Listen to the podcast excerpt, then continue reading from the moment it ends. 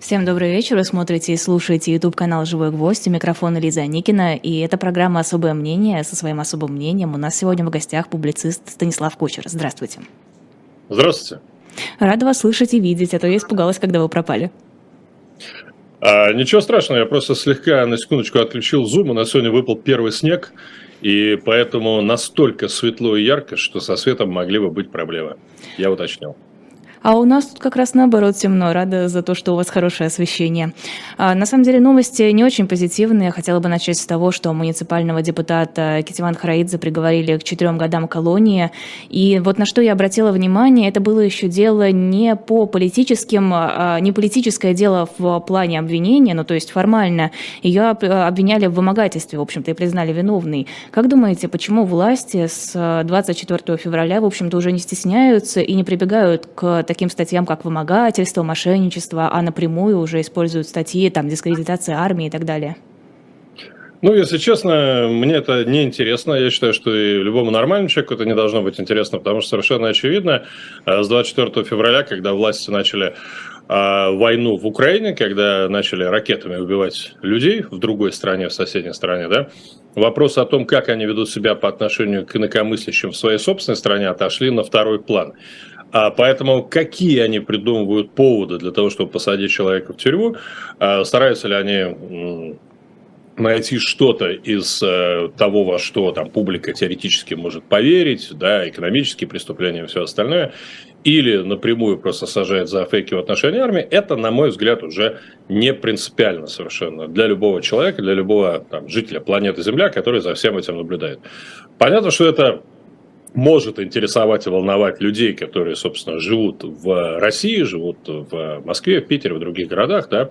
Но э, я думаю, что они тоже прекрасно совершенно понимают, что статья не имеет ровным счетом никакого значения. Я э, не знаком близко с э, эпизодом, о котором вы сейчас рассказываете, но от моих э, там, хороших друзей, знакомых, товарищей, типа Дима Гудкова, знаю о том, что, конечно же, это муниципальный депутат, который шел совершенно самостоятельно, независимо, а не был готов, грубо говоря, ложиться под Единую Россию, под партию власти, под любую текущую повестку. Поэтому совершенно понятно, что власть была заинтересована в устранении а, этой замечательной женщины. Что, собственно говоря, и было сделано э, вот с помощью тех инструментов, которые в данный момент власть посчитала возможным использовать. Вот и все. Я с вами не согласна. Мне кажется, что это тоже довольно важная деталь, потому что вы говорите, люди и так понимают, что статья не имеет значения. Мне кажется, далеко не все понимают, и значительная часть населения России а, может сказать, ну вот ее осудили за мошенничество, значит, наверное, она действительно мошенничала. А то, что власти с 24 февраля уже не пытаются прикрывать какими-то финансовыми махинациями и так далее, то, что они сажают противников режима, мне кажется, показывает, что власти уже настолько не озабочены общественным мнением или общественное мнение не озабочено происходящим, что это, ну, если не поддержка в действии власти со стороны такого глобального общества, то все равно очень плохой признак апатии. Мне кажется, вы сейчас задали несколько вопросов, и на несколько вопросов... Я скорее высказала несколько мыслей. Вы просто да, э, выразили несогласие с тем, что это важно. Смотрите, нет, я не, не так. Я не сказал, что это не важно. Я сказал, что любому человеку, который наблюдает за развитием событий а, на войне и вокруг войны, должно быть не, не должно быть интересно, а какие именно инструменты а, власть придумает для того, чтобы засадить неугодных внутри России. Потому что, безусловно, на первом месте это то, что происходит сейчас в Украине. Это та война, это преступление, которое совершается в отношении другой страны. А эти же темы отошли, повторяю, на второй план совершенно закономерно. А я на самом деле не думаю, что кто-то там вот сидит во власти. Ну, что такое во власти, когда мы говорим, да? Есть старая площадь, там, скажем, которая была, есть и, наверное, еще какое-то время останется, где разрабатываются в управлении внутренней политики администрации президента те или иные решения в отношении что, как, где делать. Есть наверняка какие-то структуры Собянинские, поскольку в данном случае речь идет о московском муниципальном депутате, да, которые, в свою очередь, сами на что-то влияют, а, которые формируют свою внутреннюю политику и так далее. Кто-то из них кому-то звонит. А, я не исключаю, что это дело было вообще там, запущено достаточно давно. Поэтому, э, вот честное слово, давайте не будем тратить время на то, чтобы разбираться в том, почему именно власть решила к тому или иному человеку применить ту или иную статью. Если в отношении там Яшина э, было все абсолютно кристально чисто и понятно, да, для того, чтобы найти что-то, даже ну, в плане там потенциального экономического преступления в отношении Яшина было, наверное, просто очень тяжело или практически невозможно. Но даже если бы это было возможно, я считаю, что его все равно бы посадили именно под такой статье. Это абсолютно демонстративная, такая яркая, крупная статья с тем, чтобы показать всем, опять же, это же эффект запугивания, опять же, на лицо, показать всем, что да, мы по-прежнему, мы абсолютно уверены, мы не считаем нужным сейчас что-либо скрывать. И да, конечно же, любой, кто высовывается, будет получать вот такую статью. А, это я сейчас говорю про Яшина, да? Но вспомню, что Навальный сидит по экономической статье. Вспомню, что масса других людей сидят, э, куда менее известных, знаменитых, сидят тоже по экономическим статьям. А, но, повторяю, сейчас, мне кажется, это не главное, о чем нам с вами стоит говорить. Хорошо, поговорим, как вы сказали, о главном. США больше не возражают против того, чтобы Украина наносила удары по территории России. Как считаете, с чем такая смена позиции связана? Смотрите, Давайте так, если бы сейчас вы работали на российском, допустим, государственном канале, Упаси а Господь. Я бы, а я бы вдруг каким-то чудом э, говорил, э, отвечал на ваши вопросы там, я бы, конечно, постарался бы вас максимально сейчас подловить и сказать, что вы сказали, Соединенные Штаты сказали, где Соединенные Штаты сказали? Кому Соединенные Штаты сказали? В какой момент Соединенные Штаты сказали? Что именно Соединенные Штаты сказали? Когда вы говорите Соединенные Штаты сказали, кого именно мы имеем в виду э, в качестве представителя Соединенных Штатов? Но я понимаю, что вы говорите. Вы сейчас, конечно же, ссылаетесь на статью, э, опубликованную газетой «Таймс», британской газетой «Таймс», которой э, авторы ссылаются на представителей Пентагона, и которые так и называются, что Пентагон дал зеленый свет ударом дронов, э, дал Украине зеленый свет для ударов дронов по территории России. Вот так называется эта статья. Которую, естественно, все тут же стали активно распространять и говорить о том, что Соединенные Штаты одобрили и так далее. Это классический пример того, как работает, как работаем мы, масс-медиа, в 21 веке, особенно в условиях войны. Я думаю, что, естественно, такой эффект и рассчитывали те, кто допустил соответствующую утечку, потому что совершенно понятно, что это, конечно же, была утечка. А, но сейчас мы, я подробнее про это поговорю, потому что действительно интересно и, конечно же, важно, чего хотели добиться те, кто допустил эту утечку. Но на самом деле, для начала просто замечу, что помимо газеты «Таймс», помимо газеты Daily Mail, помимо государственного российского агентства ТАСС и большого количества русскоязычных масс-медиа, ни одно крупное американское, например, медиа а эту новость нигде у себя не дало и не прокомментировало. Если вы сейчас меня спросите, вот, э, Станислав, вы в Соединенных Штатах Америки, и как там у вас обсуждается эта тема, я вам отвечу, что она не обсуждается вообще никак нигде.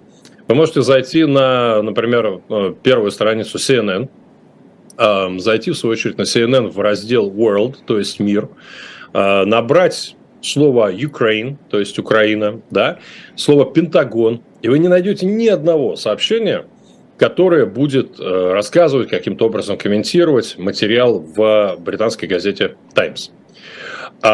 Если вы зайдете на сайт, опять же, New York Times, крупнейшей американской газеты, которая при всех там издержках, да, и при всей критике, при всех вопросах к этой газете, тем не менее, э, продолжает оставаться примером качественной журналистики, уж когда они а, публикуют материалы со ссылкой на высокопоставленные источники в Пентагоне, в американской администрации или в американской разведке, то это 100% можно считать достоверной информации и информации, которую, соответственно, либо осознанно захотели слить те или иные источники американской администрации, либо результат расследования журналистов газеты, и к этому можно относиться как к стопроцентно надежной проверенной информации.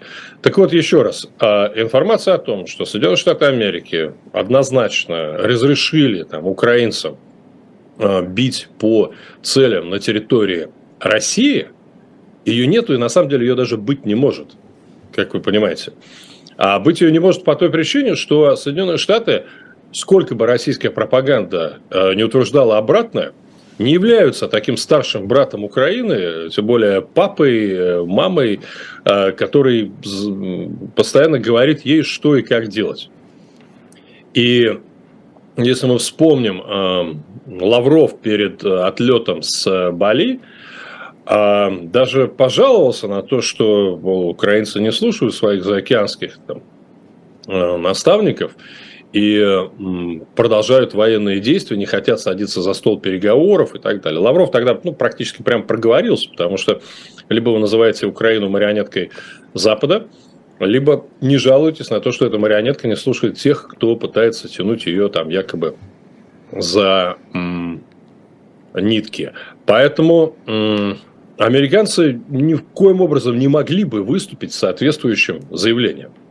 А, такое заявление не мог бы сделать ни президент Байден, ни какой бы то ни был американский политик. Ну, представьте себе, там, Байден выходит и говорит, вы знаете, а мы разрешили Украине э, там, долбить по целям на территории России. Даже если, повторю, представить это, да, просто представить это. Ну, наверное, в ответ Зеленский скажет, э, кто такие вы, американцы, чтобы нам что-то разрешить или нет. Подождите, ну, во-первых, не было слова «разрешить». Больше не возражают. Это вот такая формулировка. Во-вторых, важный момент, что э, вскоре после этой публикации, буквально там день, два, три примерно, э, Киев как раз заявил, что в случае нанесения дальнейших ударов по Украине, по важным объектам, э, критически важным, Украина готова наносить удары по российской территории. До этого таких заявлений нет. Возможно, у меня сейчас, конечно, поправите, но я не помню таких заявлений со стороны Киева до этого. Ну, смотрите, во-первых, э, Киев никогда никому ничего не обещал. Да? Точно так же, как Киев никогда не объявлял э, о своих планах на эту войну на недели, месяцы и так далее вперед. Да? А, во-вторых, еще раз, э, там, возражают, не возражают. А что мы раньше слышали формулировки из уст американских ответственных чиновников, министра обороны США, президента э, Соединенных Штатов Америки о том, что мы возражаем или там мы не возражаем, да. А еще раз, речь идет об информации, которая поступает в медиа из самых разных источников. Да, эта информация там может быть достаточно достоверная. Что касается конкретно этой новости, то а, безусловно, я считаю, что эта новость, конечно же, отражает настроение в американском истеблишменте и, соответственно, в Пентагоне. А, но, повторяю, не является стопроцентной информацией о том, что в Америке, там, в Пентагоне где-то сидели и приняли решение, так, все, мы не возражаем. Я думаю, на самом деле, что, а, конечно же, озвучивая, а, устраивая такую утечку, я ни секунды не сомневаюсь, что это была именно утечка, определенные товарищи, там, господа, точнее, в данном случае, в Пентагоне или там, американской разведке, они придерживались абсолютно одной цели э, – посмотреть, какая будет реакция со стороны России. Это, опять же, абсолютно нормальная история в взаимоотношениях государств, особенно во время ведения там, военных действий, во время войны, когда одно государство пытается прощупать э, границу возможного в отношении с другим государством.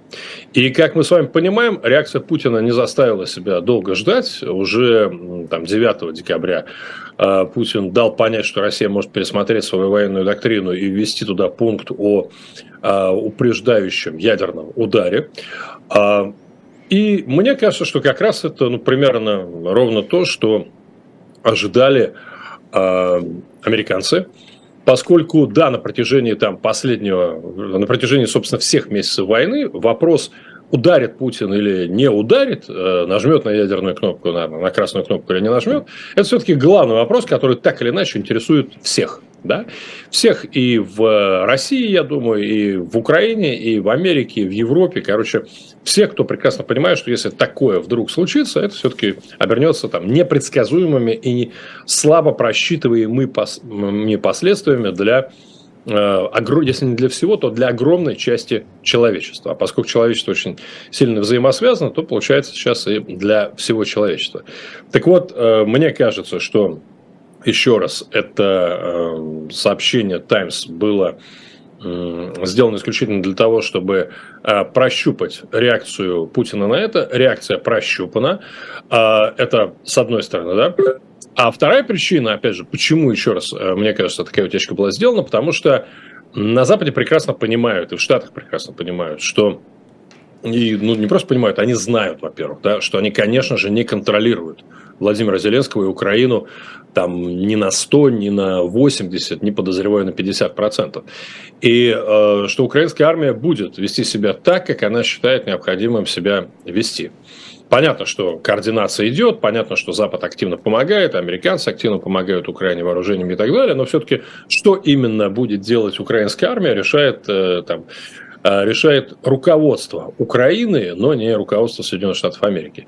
И поэтому в какой-то момент э, они, опять же, поняли, что так или иначе это неизбежно, удары будут время от времени происходить, какие они будут дальше, там непонятно.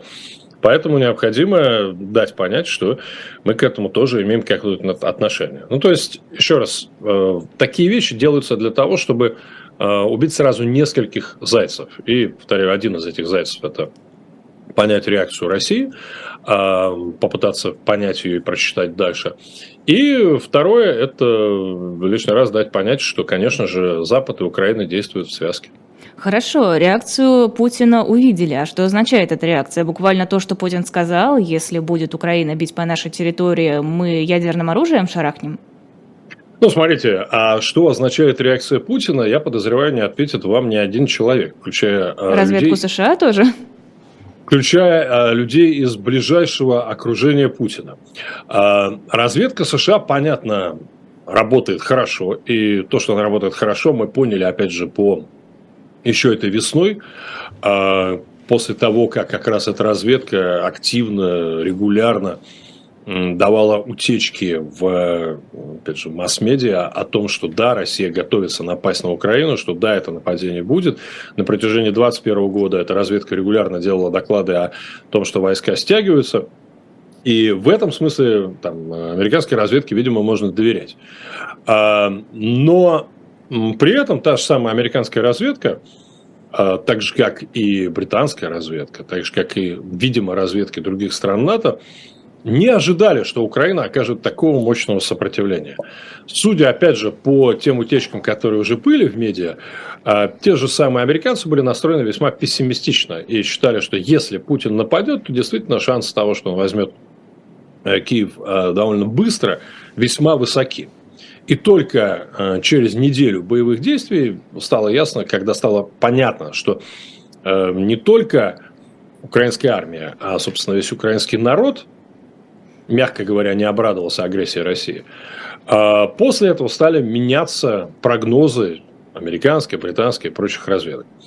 Я, на самом деле, безусловно, не являюсь экспертом ни по какой разведке мира, но вот наблюдая со стороны, можно сделать достаточно выводы, что уровень экспертизы а в отношении мотивации там, Путина и в отношении его там, ближайших планов, а, и в отношении его возможностей, он не настолько высок, как, наверное, хотелось бы западным лидерам. При этом они понимают, что уровень, например, а, российской разведки, работающей в странах Запада, он на порядок ниже – он еще ниже. То есть э, для того, чтобы понять, насколько эффективны э, доблестные российские разведчики, там, военная разведка, СВР, там, э, ФСБ, контрразведка и так далее, ну, для этого достаточно например, прочитать э, тот самый доклад британского оборонного ведомства, который недавно важную историю сделали доступным, перевели его, ключевые вещи опубликовали у себя. И э, в этом докладе достаточно четко говорится о том, что да, действительно, Россия планировала вторжение с весны 2021 года и планировала уже в августе 2022 аннексию Украины. Э, мне лично представляется это весьма достоверной информацией, по крайней мере, соответствующая тем, соответствующей тем выводам, которые лично я как политобозреватель делал, наблюдая за тем, что происходит. И, э, конечно же, это показывает ну, просто катастрофически низкий уровень экспертизы э, российских разведчиков. Потому что там, опять же, прямым текстом э, рассказывается о докладах, которые разведка делала, и согласно которым украинское общество максимально аполитично, интересуется только экономикой, э, размером там, своего кошелька, и, конечно же, не окажет никакого мощного сопротивления. Тем не менее, это мощное сопротивление было оказано, поэтому я к чему сейчас рассказываю про уровень экспертизы разных разведок. К тому, что это, с одной стороны, хорошая новость, с другой стороны, плохая. Знаете, как мы тут с моим приятелем одним долго разговаривали, говорили о том, что, ну да, конечно, там хватает идиотов и посредственности, и это хорошая новость с той точки зрения, что они, э, что они все, ну просто за что не берутся, все делают ужасно плохо. Да. Угу, спасибо коррупции и... за состояние наших вооруженных ну, сил. Конечно, да, конечно. Вся эта там построенная, вся эта коррупционная вертикаль, она показала, насколько она ржавая, прогнившая изнутри, насколько она не способна решать задачи, которые ставят ее же строители этой самой вертикали. А, мы это видим все, понятно. Коррупция, воровство, раздолбайство, безответственность, там, халатность на всех уровнях, э, царство посредственности, которые воюют между собой за место под солнцем. И это все абсолютно понятно, общее место, об этом много раз говорили. Да? Но дальше вопрос – а к чему это ведет. И с одной стороны, еще раз, это достаточно многим внушает э, оптимизм, поскольку если вдруг начнется что-то еще более серьезное, там, война с Европой, война с НАТО, ядерная война, то тогда вся эта вертикаль быстро посыпется, ракеты не взлетят, а, все это обрушится довольно быстро и так далее. А, и, ну, конечно, наверное, это так. Я склонен считать, что, наверное, это так.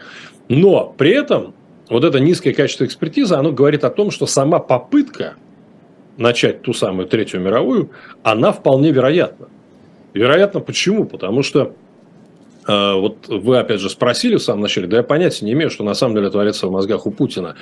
Э, можно рассуждать о степени его адекватности или неадекватности, о том, насколько он живет в собственном мире, но, повторяю, кроме него самого, наверное, это никто не может ответить со стопроцентной вероятностью. Но то, что он, безусловно, видит себя могильщиком мирового империализма, капитализма, империализма, это, мне кажется, факт. Он об этом постоянно не устает говорить на всех возможных мероприятиях, где он выступает. И если он мыслит себя в качестве такового, значит совершенно очевидно, что в какой-то момент ему необходимо нанести будет мощный решающий удар. Конечно, он не хотел, э, там, наверное, не хотел ядерной войны, наверное, не хочет ее по-прежнему, понимает возможные последствия, но в какой-то момент, конечно же, он может э, сделать вывод, что ничего другого уже не остается, потому что обычными вооружениями победить Украину невозможно, значит, надо э, наносить некий мощнейший, более серьезный удар. И не по Украине. Так вот, если однажды ему ему придут его доблестные, опять же, разведчики с рассказом об американском или натовском ядерном потенциале и покажут ему карту, э, на которой укажут, там, не знаю, пусковые точки э, со словами «мы их можем уничтожить, если ударим внезапно, неожиданно, вдруг», да. Ну, короче, представить... И потом все так... пойдут с цветами? Ну, конечно, при, при, ну, представить ему, условно, какую-нибудь красивую картину того, как мы быстро, энергично э, дем, не просто их деморализуем, да, а просто ликвидируем их потенциал, ликвидируем их возможность отвечать и, э, ну, просто вот обезвреживаем в самом начале, да, наносим тот самый упреждающий удар. И Путин смотрит, я легко вижу, как он верит – как он верит и думает о том, да, ну, конечно, окей. В остальном они, конечно, лоханулись много раз, но здесь это все-таки такая серьезная история. Здесь мы постарались, ушли ошибки и все остальное прочее.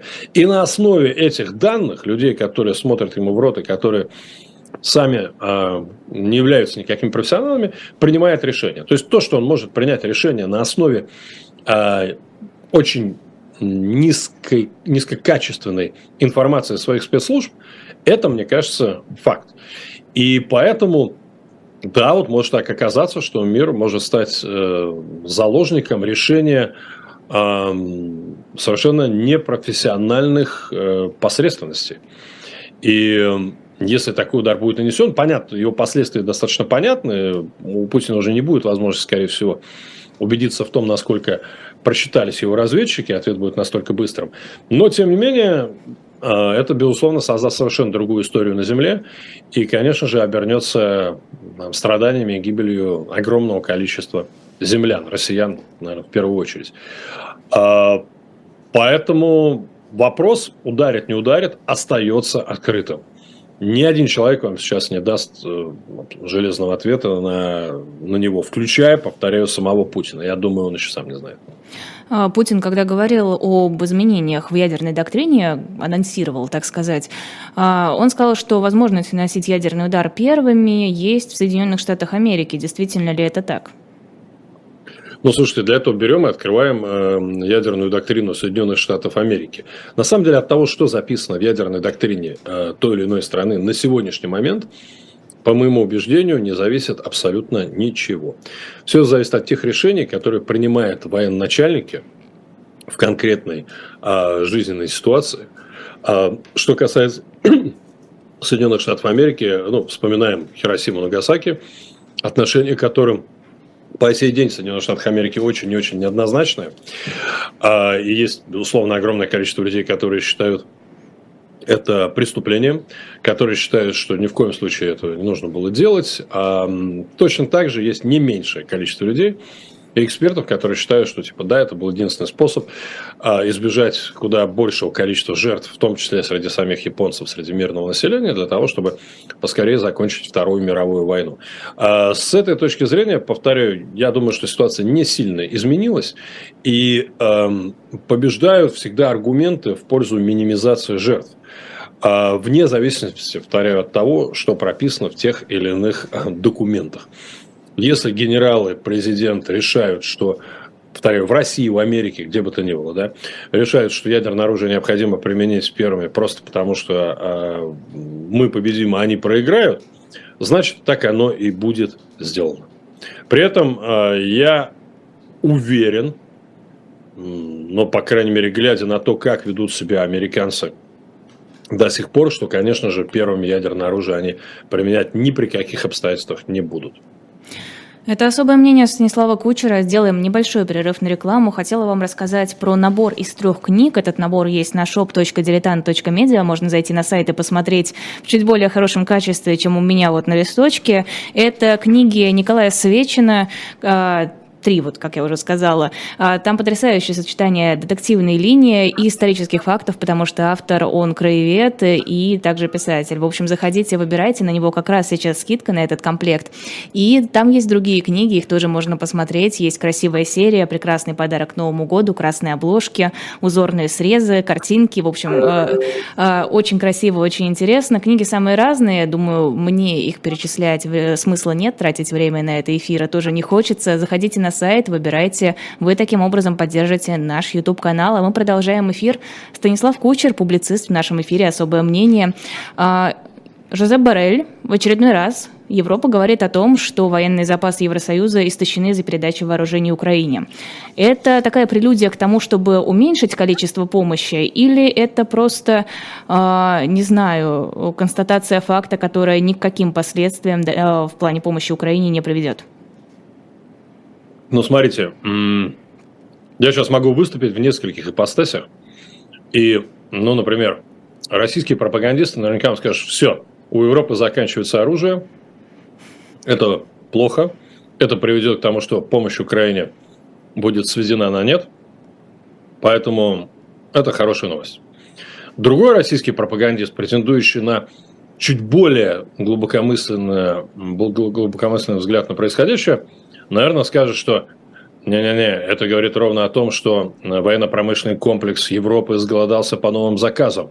И поэтому сейчас пойдут те самые новые заказы активно-активно. Вот, наверное, Соловьев, он будет больше скажет что-нибудь подобное. Ну, в последнее Но... время он обычно не говорит, а вопит что-то нечленораздельное. Вы преувеличиваете, мне кажется, а, его знаете, глубину. к сожалению, к, ну, к великому, наверное, сожалению, хотя, слушайте, все, что происходит, так или иначе, это происходит по причине, но э, я смотрю некоторые выпуски, не все, конечно, но время от времени смотрю, просто потому что в качестве журналиста и э, политического обозревателя портала Grid News, э, американского, с которым я работаю, для которого я пишу статьи э, о происходящем там, в Украине, в России, конечно же, российско-американские отношения, вот это все. Мне приходится время от времени смотреть э, программы российских пропагандистов, всем, чтобы представлять себе их а, ключевые тезисы. Завидую Поэтому... вашей выдержке. Поэтому, не, ну я еще раз, слушайте, я, я работаю политическим обозревателем много лет. Так что, и когда я работал в России, находясь, моей выдержке можно было позавидовать еще больше. Сейчас проще все-таки. Так вот, э, я вижу какие-то выпуски Соловьева, да, конечно, там очень много истерики, там очень высокий градус эмоций, но тем не менее, вот один из там, последних выпусков, там как раз он и его эксперты говорили о том, что да Запад им еще больше поставит, и Хаймарсов поставит, и все новые виды вооружения поставят, способные бить под дальним целям на территории Российской Федерации. Они им поставят еще больше. Они вот просто люди такие, э, по-моему, Невзоров там себя написал, что и вурдалаки сидят и обсуждают, что да, они отлили еще больше серебряных пуль. Зачем же они это делают? Они все активнее и активнее. Вот. То есть, э, поэтому помимо истерики, да, там есть абсолютно уверенность в том, что Запад не прекратит помогать э, Украине. Хорошо. И это тот редкий случай, когда я с ними согласен. Я считаю, что какие бы заявления сейчас не звучали из уст представителей Евросоюза, там окончательно поняли, что половинчатые меры не сработают, и что в Европе, что в Штатах сделали ставку на то, чтобы делать все, чтобы добиться скорейшего, а, скорейшей победы Украине на поле боя. А вот спрошу вас тогда про Соединенные Штаты. Наблюдается ли усталость общества от войны в Украине? Нет ли слов о том, что все, хватит уже поддерживать Киев, давайте позаботимся о своих гражданах? Ну, смотрите, это тема, опять же, ее активно муссируют э, российские пропагандисты, а, начиная с самого начала вторжения. И особенно эта тема была популярна а, перед промежуточными выборами в американский конгресс. Нет. А, усталость от войны в целом, как таковая, она, безусловно, была и есть. Но еще раз, э, понимаете, не надо здесь, тут надо очень там, спокойно воспринимать, что происходит. Вот, допустим, сейчас опять же открываем э, сайты крупнейших американских телекомпаний, вы уже не увидите там Украину э, в качестве главных новостей. Первые, там, допустим, два месяца Украина была постоянно в качестве главных новостей. В обсуждениях телевизионной программы посвящали там минимум полчаса вечерних новостях, только об этом и говорили, приглашали экспертов. Потом постепенно, постепенно, постепенно, сейчас уже там в эфире CNN э, новости из Украины будут только в том случае, если это очень большое наступление типа э, Херсона, либо какое-то супер громкое заявление того же самого Путина. Ну, то есть это должно быть какое-то очень мощное событие, чтобы о нем стали говорить. О нем стали говорить. Поэтому э, слово усталость на самом деле не вполне корректно. Я он сам его произнес, понял, что оно не вполне корректное. Просто об Украине в принципе стали меньше говорить, но это не значит, что еще раз ей стали меньше помогать. Как э, у меня постоянно там и в Фейсбуке, и в других соцсетях э, приходит ко мне реклама э, фондов, которые помогают Украине. Э, постоянно люди собирают и деньги, и вещи, и новые программы помощи украинским беженцам здесь, в Штатах. Эти украинские беженцы приезжают, и им помогают, и проводятся концерты, выступления. То есть э, нет, в этом смысле э, никаких изменений в настроениях общества нет. То, что говорят об этом меньше, факт. Но то, что изменилась позиция общества, говорить не приходится. Но позиция общества, насколько я знаю, крайне неоднозначна по поводу обмена Виктора Бута. В каком обществе? В американском? В американском, американском. Про российское, в общем-то, говорить здесь нечего, мне кажется. Вы знаете, я вам сейчас открою просто грандиозную тайну, э, но, наверное, процентов 90, а может быть и больше, американцев понятия не знают, кто такой Бут. Они знают э, не просто, вот, э, им ни, ни о чем не скажут, ни его фамилия, ни уж тем более они не узнают его имени. А если вы скажете им, что вот его он теперь стал депутатом, а, там, членом российской какой-то партии и станет депутатом Государственной Думы или стал уже, да, опять же, все спросят, а какое это имеет вообще о чем отношение? Да, знают о том, что а, Грайнер вернулась в Америку. Вот ее судьба американцев, безусловно, интересовала и интересует. И, конечно же, как только обмен был совершен, об этом написали, естественно, все. Но с акцентом именно на то, что она вернулась. А вы совершенно правы. Эм, судьба ну, там, скажем, неравноценность обмена интересовала многих политических обозревателей, специалистов в области международных отношений. Дональда Трампа еще. комментировали эту тему. Ну, естественно, конечно, ну, короче, любых а, серьезных или любых политобозревателей или серьезных политиков, которые способны разыграть эту тему в своих интересах. Понятно, что консервативные республиканцы тоже заговорили о том, что это неравноценный обмен, как можно было обменять там баскетболистку, которая э, вообще не имеет никакого веса политического на международного преступника, который сидел так долго в Штатах. Разумеется, об этом стали говорить. При этом э, у меня нет ни тени сомнений, что если бы м, аналогичный обмен состоялся во время президентства Трампа, ну вот представим себе вдруг, да, то, конечно же, он бы состоялся, и точно такими же аргументами критиковали бы Трампа демократы. Это исключительно элемент политической борьбы, но все прекрасно понимают, что в данной конкретной ситуации, я, я предполагаю, опять же, я не знаю наверняка, но я предполагаю, что, естественно, торг велся достаточно жесткий, и, конечно же, американцы предлагали освободить, наверное, не только Грайнер, есть там Пол Уолнер, есть еще несколько человек, которые э, сидят в российских тюрьмах, о них тоже можно было бы говорить, возможно, речь об этом и шла, я предполагаю, что наверняка шла, но вот обменяли, как обменяли, и... Э, мне, безусловно, кажется, что в моральном смысле это в любом случае победа американцев, потому что они лишь раз показали, что для них а, жизнь и здоровье их граждан, пусть даже не обладающих каким-то политическим весом, важнее, чем возможность использовать этих граждан в качестве игральной карты, разменной монеты в глобальных политических играх. То есть, да, они просто показали, что окей, да, вот нам важно было возвратить э, Грайнер, который и просто э, просто спасти ей жизнь и здоровье.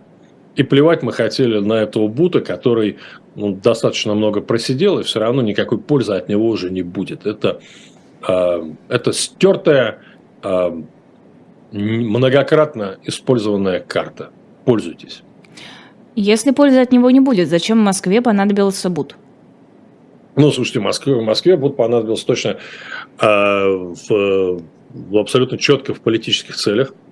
Во-первых, это хоть какая-то победа, то есть мы хоть что-то сделали. Вот мы мы своих не бросаем, например, пожалуйста, очередной, очередной. Ну, вот, нет, я согласен, да, то есть э, на вас это там не очень действует, но еще раз, э, не приходится восхищаться э, умом российских политических стратегов.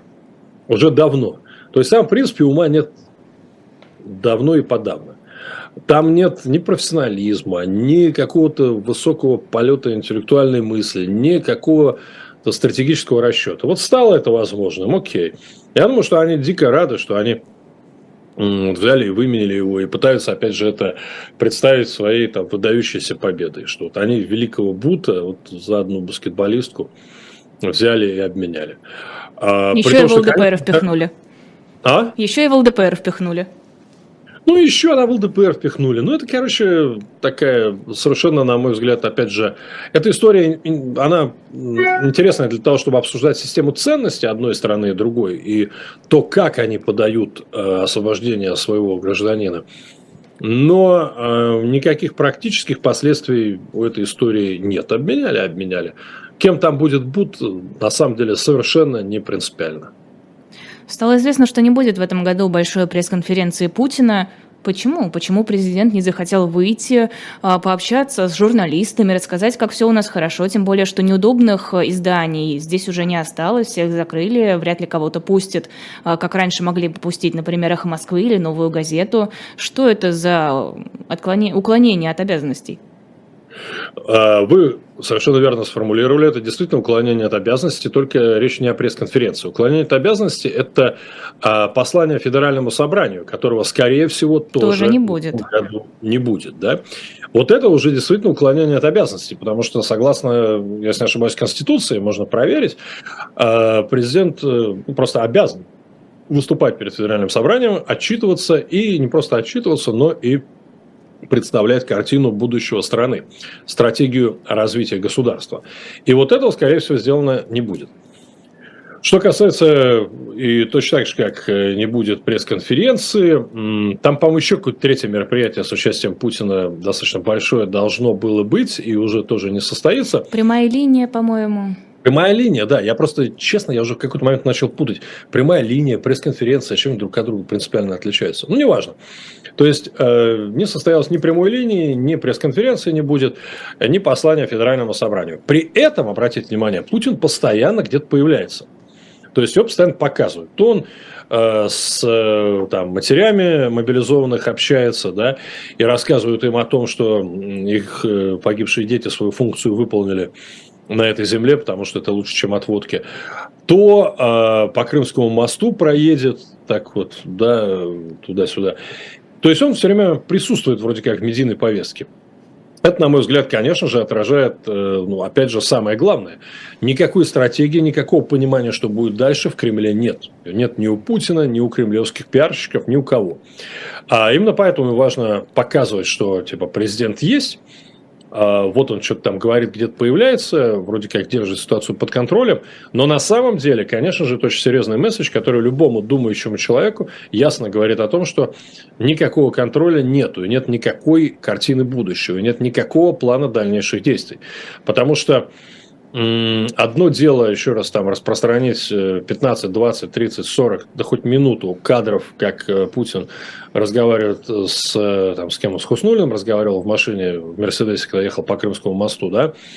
Одно дело вот это, а другое дело даже э, из уст контролируемого журналиста, выступавшего, выступающего на пресс-конференции, услышать вопрос все равно о том, что дальше. Ты же не можешь несколько часов пресс-конференции, а он же каждый раз любит ставить новые рекорды продолжительности, ты же не можешь говорить все время о том, э, как оно было, и как мы замечательно достигли цели, и какой ужасный Запад. Ты все равно должен говорить о будущем. Нет, ну подождите, а... он же с этим прекрасно справляется, он часами об этом говорит, мы же наблюдали.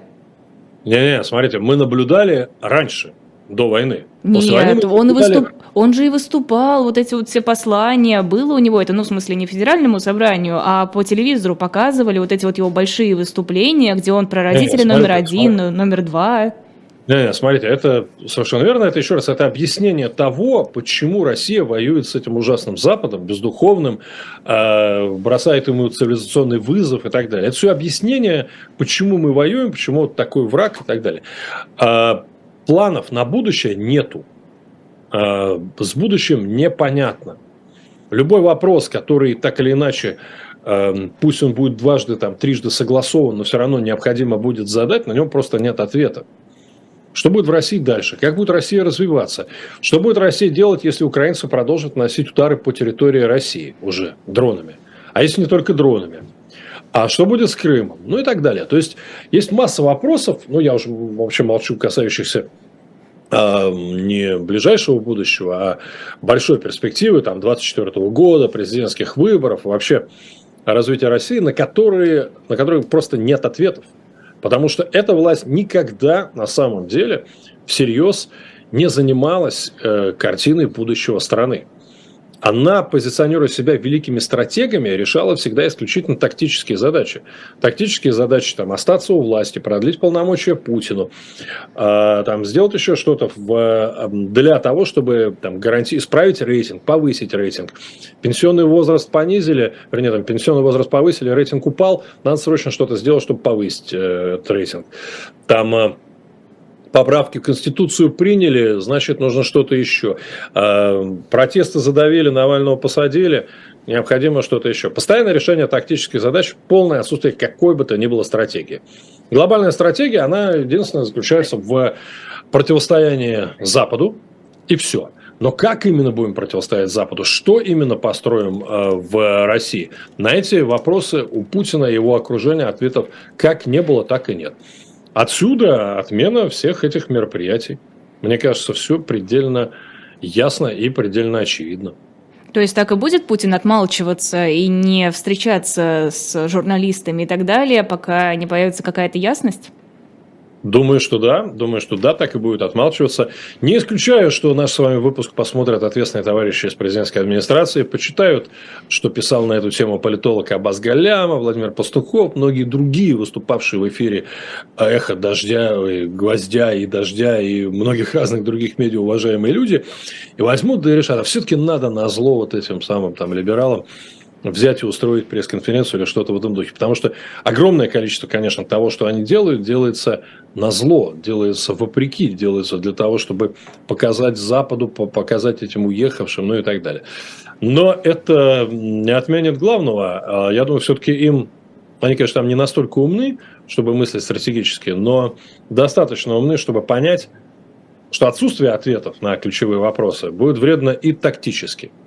Рейтинг Путина, так же как рейтинг войны, падает. Социологические исследования самые разные это фиксируют. И утечки об исследованиях, которые проводят а, кремлевские социологи, и опросы Левады, которые продолжают происходить. А, да и, собственно, я думаю, личная социология каждого, кто общается в социальных сетях или там не в социальных сетях с своими друзьями, знакомыми, родными, оставшимися в России, может легко сделать вывод о том, что, конечно же, настроение меняется, война становится все менее и менее популярная и по популярной, а, соответственно, падает и популярность лично Путина. Поэтому к любому возможному промаху а, его стратегия, его относятся, ну, априори осторожнее, с большей опаской а устраивать пресс-конференцию, на которой Путин может не так что-то сказать. Или... Ну, помните, в разговоре с матерями он же совсем ударился уже в какие-то настолько странные материи, которые даже эти матери, судя по им глазам, не вполне понимали, что можно из этого сделать вывод, что сам разговор был еще более странным, чем те фрагменты, которые нам показали. То есть, э, вероятно, Путина его собственные пиарщики тоже уже не вполне контролируют. Он несет такую пургу, а, которую показывать людям просто нельзя. Ну, то есть, с какой стороны не посмотри на решение об отмене той самой пресс-конференции, оно говорящее. Оно просто, вот это, это решение об отмене всех публичных мероприятий с отчетами и озвучиванием планов, а, эти решения в любом случае говорящие, они, конечно же, тоже не в пользу Путина. Надеюсь, вы не сочтете мой следующий вопрос уходом в конспирологию. Все-таки интересно, пожары, которые мы сейчас наблюдаем в течение последних нескольких дней в Москве, Подмосковье, а, насколько уместно здесь предположение о работе диверсантов, на ваш взгляд? Потому что такие идеи я сейчас много где видела.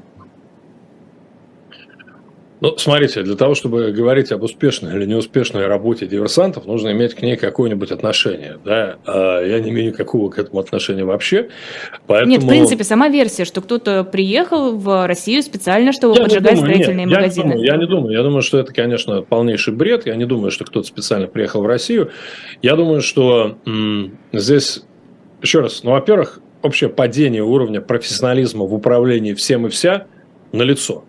Это происходило на протяжении всех 22 лет правления Путина, и, конечно же, с каждым годом становилось все более очевидным и очевидным. Там спутники падают, это все ровно абсолютно из той же серии. Во-вторых, есть, э, во-вторых, э, мобилизация. Довольно много людей все-таки были мобилизованы, в том числе на разных уровнях управления. Я думаю, что это тоже могло оказать э, то или иное воздействие, иметь тот или иной эффект. Масса людей уехала – опять же, качественных управленцев, э, там релацировалось э, либо на территории России, либо за пределы России. Это тоже э, у этого тоже есть свои последствия. Наконец, где-то я прочитал, что в России перестали продавать немецкие системы противопожарной безопасности сигнализации, которые были очень популярны и действовали на большом количестве объектов от частных домов Э, квартир до э, промышленных объектов. И сейчас эти системы практически перестали работать, потому что их больше, а, их больше не закупают, б, запчасти к старым эм, тоже отсутствуют, обслуживать эти системы стало невозможным. Возможно, это тоже одна из причин. Э, но в целом, повторяю, это абсолютно нормальное явление, когда Посмотрите просто на уроки истории. Вот исторический момент в жизни любой страны, которая ввязалась в захватническую войну, стала нести серьезнейшие экономические э, и моральные потери из-за участия в этой войне, там просто все начинает разваливаться. Step by step все начинает разваливаться. Это процесс распада, который мы наблюдаем сейчас, который неизбежно отражается на работе инфраструктуры. Никакие диверсанты здесь не нужны. Сами справляемся. А, в Москве несколько дней назад в самом центре прошла облава на призывников. Стоит ли это воспринимать как сигнал, что призывников будут отправлять на фронт? Ну, вероятно, стоит, потому что если проходит облава на призывников, то, наверное, это стоит воспринимать как облаву на призывников. А, и дальше там кто угодно может сколько угодно сказать, что это не что призывников не будут отправлять на фронт, э, что просто речь идет о... Вот есть призыв, от призыва уклоняться нельзя, уклонистов ловят. Однако в ситуации, когда эм, слово военкома, слово президента было ничего не стоит, поскольку было не раз нарушено ими самими, э, понятно, что опасаться можно чего угодно, и месседж все равно очень простой. Месседж простой, что мы строим другую страну. Мы пытаемся строить страну объединять страну вокруг идеи противостояния общему врагу. Вы должны быть готовы в любой момент пожертвовать своей жизнью. Вы должны быть готовы идти в армию. Вы не имеете права уклоняться от армии. Соответственно, любого, кто будет уклоняться, мы будем ловить, наказывать. Поэтому да, будьте готовы, лучше добровольно сами приходите на призывной пункт, берите повестку и так далее. Это все Э, абсолютно укладывается в контекст одной идеологии, одного месседжа э, всей стране. Они пытаются активно навязать этот месседж. Многие считают, что получится, что вариантов нету. Миллионы людей готовы на самом деле принять эту повестку. Но точно так же есть, и насколько я понимаю, количество таких людей растет, кто нет, не готовы. То, что сейчас происходит в России во внутренней жизни, это борьба за вот как раз борьба той части э, там, власти, которая все-таки уверена, что иначе быть не может, и что им удастся сплотить народ вокруг идеи общей угрозы и мобилизовать народ на длительную войну не только с Украиной, но, со всем Западом. И той части народа, которая в это абсолютно не верит, которая считает, что это, конечно, совершенно провальная идеология, провальная идея для мобилизации страны, и которая хочет для страны другого будущего. Просто пока эта часть э, молчит, сидит, пытается пересидеть, пережить, и с выводом, что все решится как-то без нее. Не решится. Ей в любом случае придется участвовать. Здесь, конечно, можно было бы спросить, стоит ли ждать второй волны мобилизации, но мне кажется, ответ слишком очевиден, чтобы задавать этот вопрос. Ну, а, опять же, мне кажется, что этот вопрос э, будет решать исключительно Путин в зависимости от того, как будут идти военные действия. То есть, мне кажется, что вот исходя из того, что мы видим на сегодняшний момент, конечно же, она будет, конечно же, ее не избежать. Исходя из той стратегии, опять же, которую выбрала власть для своего народа. Если она действительно собирается продолжать войну с Западом до бесконечности, без использования ядерного оружия, тогда вторая волна мобилизации необходима и случится обязательно. Если в какой-то момент они решат нажать на красную кнопку, для чего им нужна какая бы то ни была мобилизация. Поэтому вот в тот момент, когда они вернут с фронта всех и скажут, что вот мы теперь успокоились, мы сделали выводы, вот этот момент стоит беспокоиться больше всего, потому что, возможно, это значит о том, что они все-таки решили нажать на ту самую красную кнопку, для которой им никакие мобилизованные уже не понадобится. Две с половиной минуты у нас осталось. Короткий последний вопрос. Олимпийский комитет США выступил за участие россиян в Олимпиадах, но в нейтральном статусе, то есть без флага, без гимна. То есть то, что мы наблюдали на протяжении последних Олимпиад. Почему? Что это? Почему вдруг США не возражают против того, чтобы российские спортсмены участвовали в Олимпиаде, когда Россия исключена практически из всех сфер международной жизни? Это означает ровно то, что это означает, что они не против участия спортсменов, но они против участия государства-агрессора. Вот что это означает. А, с самого начала американцы подчеркивали, в, опять же, в устами ведущих э, своих ключевых э, телевизионных каналов, что они считают эту войну войной Путина, а не войной россиян. И они не собирались и не собираются воевать с конкретными людьми, которые эту войну не поддерживают. Они прекрасно понимают, что есть люди, которые за, есть люди, которые против, есть люди, которые против, но не могут э, там, поднять голову, потому что вот такая система. Короче, американцы в этом смысле настроены куда более благожелательно по отношению к россиянам, чем э, жители Восточной Европы, которые по понятным причинам просто их уже настолько достала российская угроза, что, короче, их абсолютно можно понять. А, но да, американцы настроены ровно так. Кстати, знаете что? Я все-таки обязательно воспользуюсь тем, что у нас совсем мало времени, а я еще не успел об этом сказать. Вот вы меня представляете как публицисты? Совершенно правильно представляете, да? Но тем не менее, а, я считаю, что мы делаем общее дело, когда я говорю «мы», я имею в виду а, проект самиздатонline.org латинскими буквами, а, с которым я активно работаю вот уже несколько месяцев и который разблокирует заблокированные Роскомнадзором сайты, э, заблокированы Роскомнадзором медиа. И с помощью самиздатонline.org можно без всякого VPN читать материалы «Медузы», тех же самых важных историй и там э, большого количества других медиа, «Эхо», например, других медиа, которые как раз заблокированы Роскомнадзором. И мне кажется, это очень важное дело, потому что влияние на сознание э, россиян было, есть и будет, ну, нам, мне кажется, очень важной задачей всех тех, кто хочет другого будущего и для России, и для всего мира. То, что нравится, не нравится, а Россия, какой бы она ни была, осталась ли единым государством или превратилась в множество других государств, после поражения в войне с Украиной все равно будет играть достаточно серьезную роль в этом мире. И поэтому это очень важно, так что заходите. Спасибо огромное. Особое мнение Станислава Кучера на YouTube-канале «Живой гвоздь». Эфир провела я, Лиза Никина. Сразу после нас программа «Мовчание». Приходите, а мы с вами прощаемся. Всего доброго. Спасибо, Лиза. Спасибо всем.